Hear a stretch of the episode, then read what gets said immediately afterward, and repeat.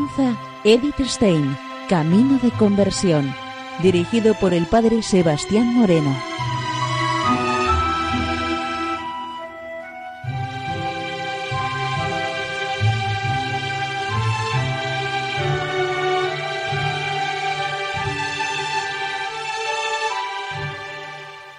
Muy buenos días, nos de Dios. Seguimos conociendo a Edith Stein, Camino de Conversión.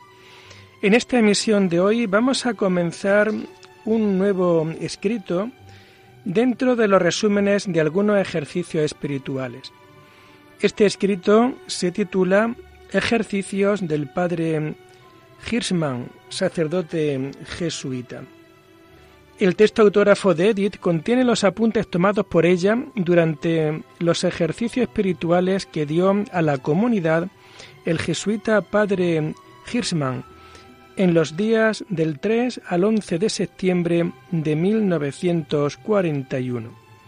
Edith puso el siguiente título a estos apuntes, Ejercicios del padre Hirschman. Estos apuntes de Edith han quedado inéditos.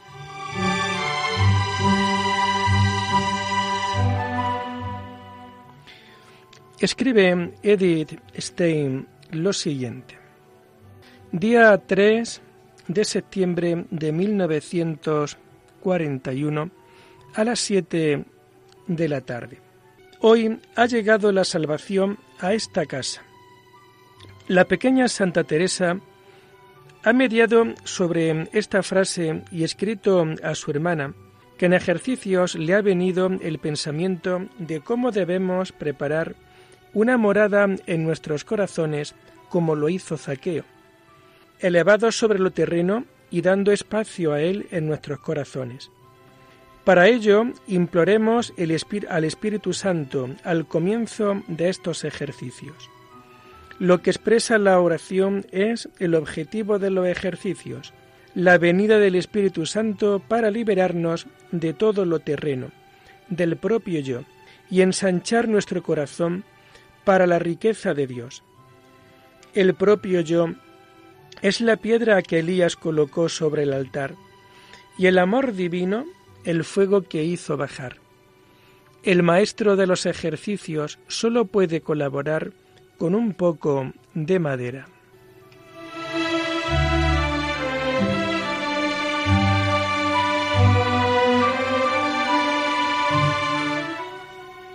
Día 4 de septiembre a las 9 de la mañana.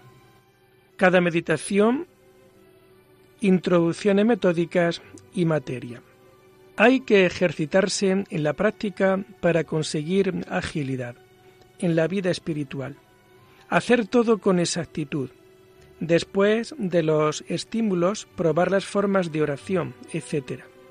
Al final, controlar para arrepentirnos de las deficiencias y sacar lo productivo.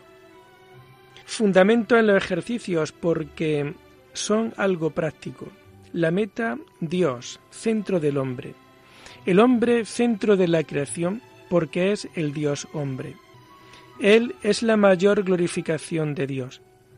Cada hombre, llamado a ser su hermano, a tomar parte en la misión de la Iglesia de ser esposa y glorificar con él a Dios las demás criaturas, desde los seres animados hasta los espíritus, les sirven a Él en esta tarea. Las criaturas más bajas como imágenes de Dios, como criaturas que señalan a Dios, como instrumentos en el trabajo y en la liturgia, como objetos de meditación. Los ángeles como mediadores de gracia y ejemplos de la alabanza de Dios. Las criaturas pueden impedir mientras no hayamos alcanzado la meta, cuando nos entregamos a ellas o nos obligan en nuestro servicio al autoendiosamiento. Dar gracias a Dios por la naturaleza de la vocación y por su revelación en la fe.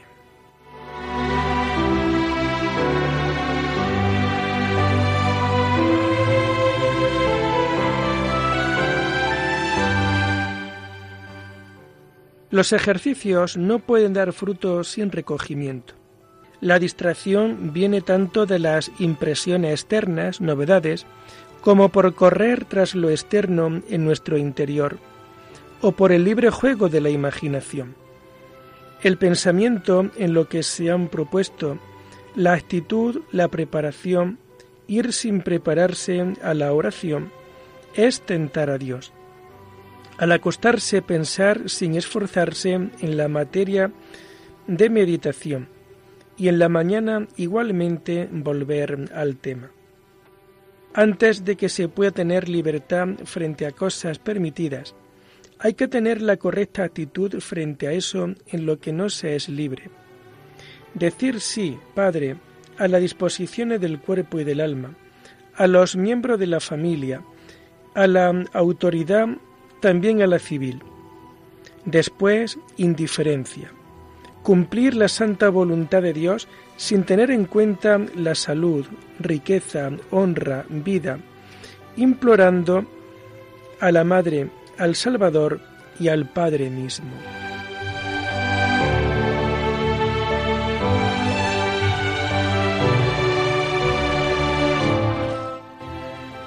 Los ejercicios son trabajo y descanso, con frecuencia especiales ataques del demonio. No solo hay que luchar contra él, mirar si pide un sacrificio especial y si persiste el miedo, precisamente implorar por ello. Penitencia de la meditación, acomodada a las propias fuerzas, al espíritu de la orden. Utilizar las cosas de tal manera que corresponda más a la gloria de Dios. Más servicio, más alabanza, más amor. Y buscar sola y únicamente a Dios. Sol y Jesús informarse del corazón de Jesús.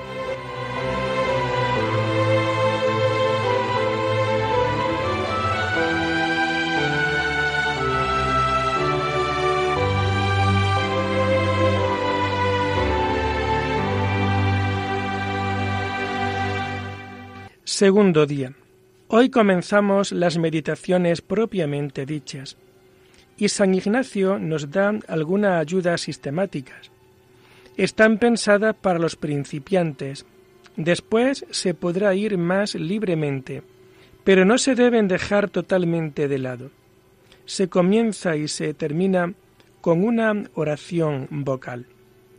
El primer ejercicio preparatorio intenta ocupar la fantasía con el recuerdo de los misterios para que ella no estorbe. Segundo ejercicio preparatorio, la dirección a la meta.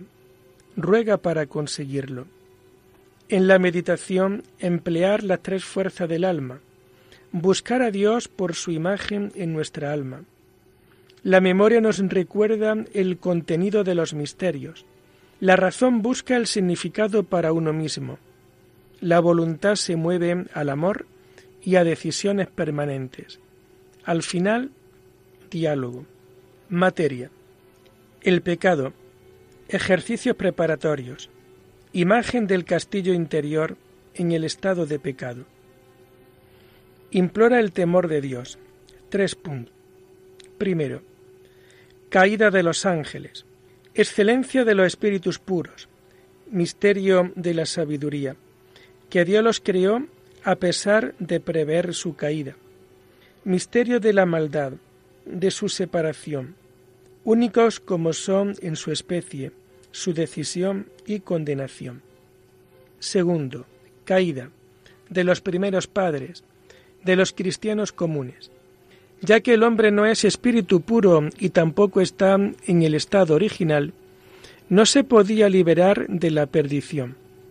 Si es salvado del pecado o queda preservado se lo deben únicamente a la misericordia de Dios. 3. Tercero, los sufrimientos de Cristo son el precio del rescate. Mis pecados le han movido a bajar a la mortalidad.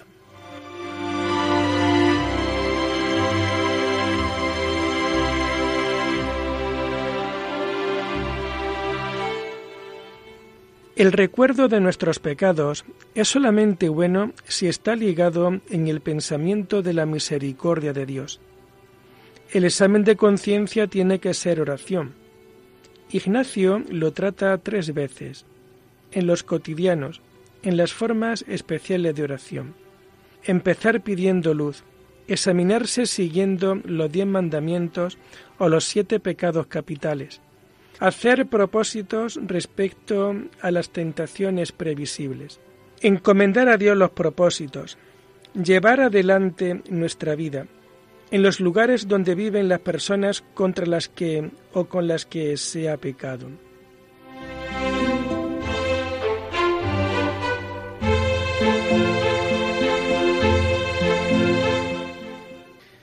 Pedro Faber recomienda para el examen de conciencia una cercana relación con la próxima confesión. Entonces se convertirá en una santa confesión espiritual cercana al carácter sacramental. También hay una bendición especial sobre la confesión que se haga en los ejercicios. En la meditación empleo de los cinco sentidos en relación al infierno, no en el sentido literal, aquí tampoco dejando rienda suelta a la imaginación, sino espiritualmente acercarse de tal modo al asunto, dejando que penetre en el interior, como es propio al hecho de los sentidos. Ejercicio preparatorio.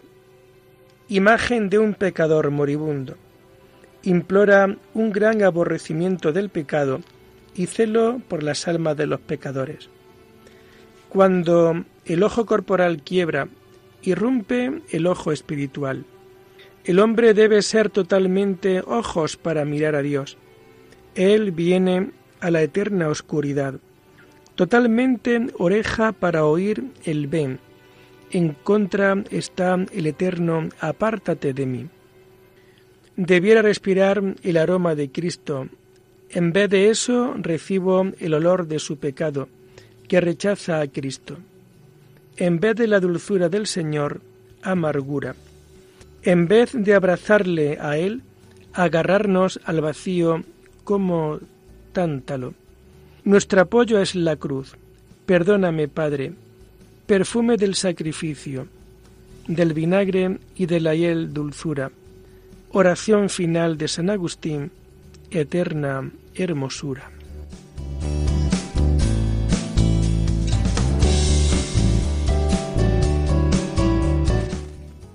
Tercer día.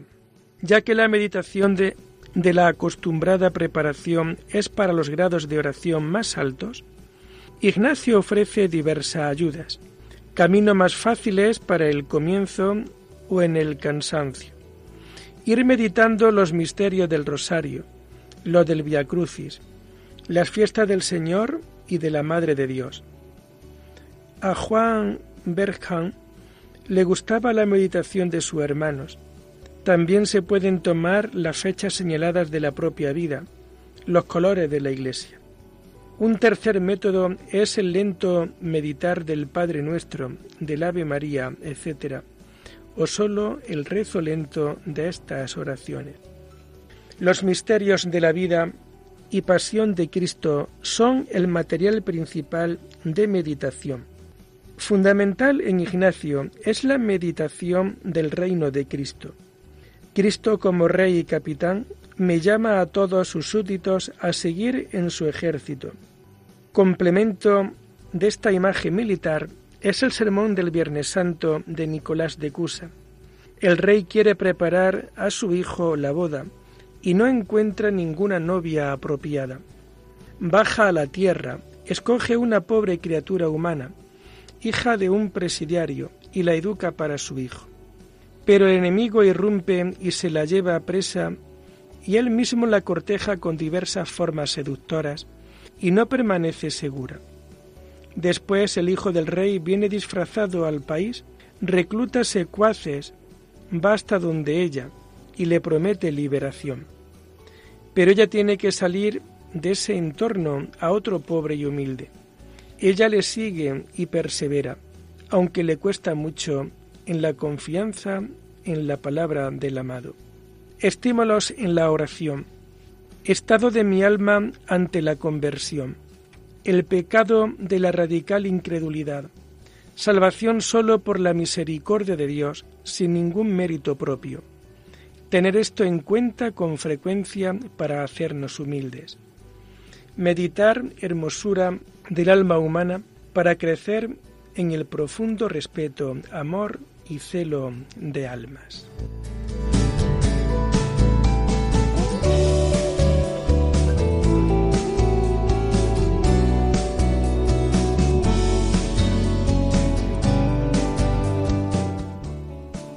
Ignacio, al igual que la Santa Madre Teresa, se preocupa de las almas que sienten consolación y desolación. El maestro de los ejercicios tiene que conectar con el estado del alma y su forma de oración. De ahí las reglas para el discernimiento de espíritus. Tres formas de consolación. Luz sobrenatural y alegría.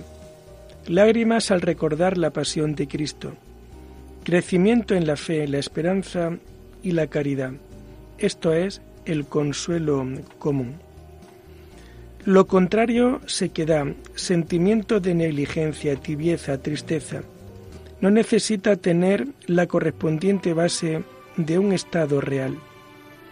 En este tiempo no se deben cambiar las decisiones, sino permanecer en lo que se ha decidido en tiempo de consolación estimar mucho el consuelo como estímulo en la vida espiritual y como venido de Dios, pedir que termine el desconsuelo.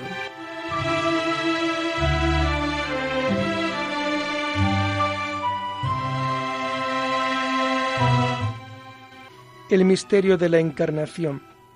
Arrodillarse ante la palabra hecha carne implorar un conocimiento más profundo del misterio. Las personas, los seres humanos por los que Dios se ha hecho hombre, ¿qué serían sin la redención? Toda esperanza de redención humana es camino errado. Dios, que por la encarnación nada gana y sin ella nada pierde, es pura amor y pura misericordia. El ángel en el que el mundo de los ángeles sirve a la encarnación, la Virgen, que por caso excepcional no necesitaba de la encarnación. Las palabras de los seres que aceptan y rechazan la redención, las palabras del Padre que envía y del Hijo que dice exe vinio, la del ángel y de la Virgen, diálogo entre el ángel, la Virgen y la palabra.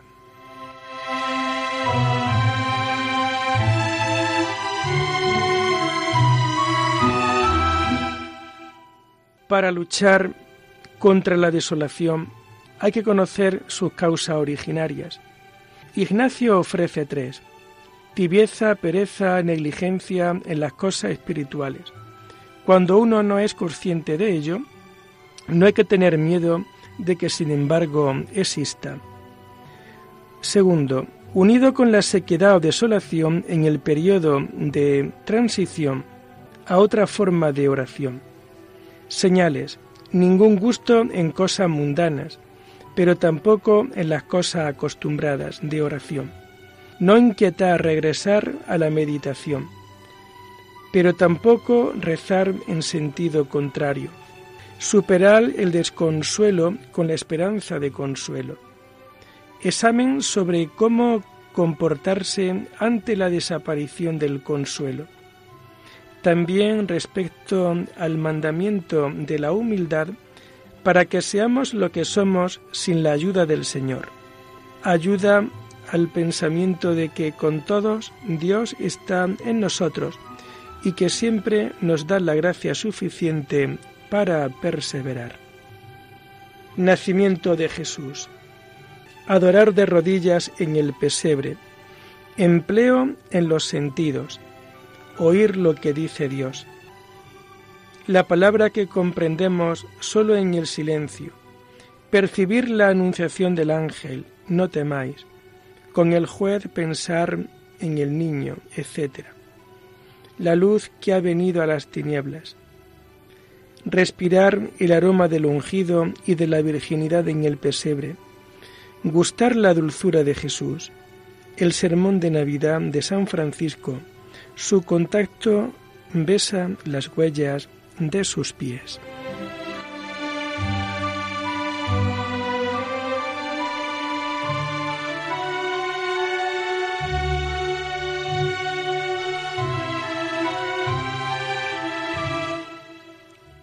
Y lo dejamos aquí por hoy, invitándoles a seguir profundizando en la vida y en el mensaje de Edith Stein. Hasta la próxima semana. Muy buenos días en el Señor.